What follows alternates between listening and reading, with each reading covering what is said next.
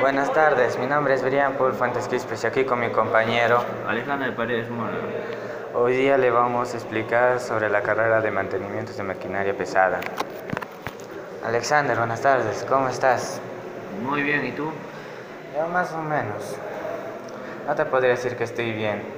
Una pregunta, ¿qué carrera estás estudiando? Gestión y mantenimiento de maquinaria pesada, igual que tú. Es- ¿De qué consiste la carrera de gestión y mantenimiento de maquinaria pesada? A lo que yo entiendo, la, este, de mantenimiento pesada simple es el, el uso y control de las máquinas como el cargador, oruga y etcétera. Con esto también este, no solo es simplemente controlarlo, manejarlo, también es cómo repararlo y cómo funciona el mecanismo de la máquina. Ya, gracias. Buenas tardes. Oye, Alexander, ¿desde cuánto tiempo? ¿Qué haces en el puerto Maldonado? Ah, estoy acá un rato disfrutando de la calor. Ah, ya.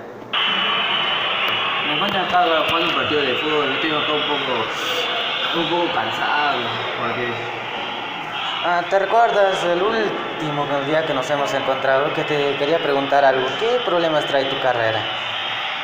Que me ha matado viva hasta ahora. Ay. Ay. Ay, el, problema es. El problema es que un poco cansado y el problema es que eh, la contaminación de los, del petróleo y todo eso se podría decir que abarca toda mi carrera.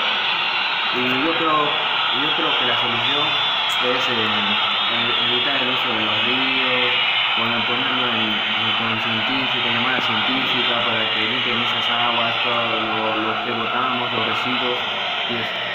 Ah, sí, ahora sé que también te, te trae beneficios. ¿Y cuáles son esos beneficios?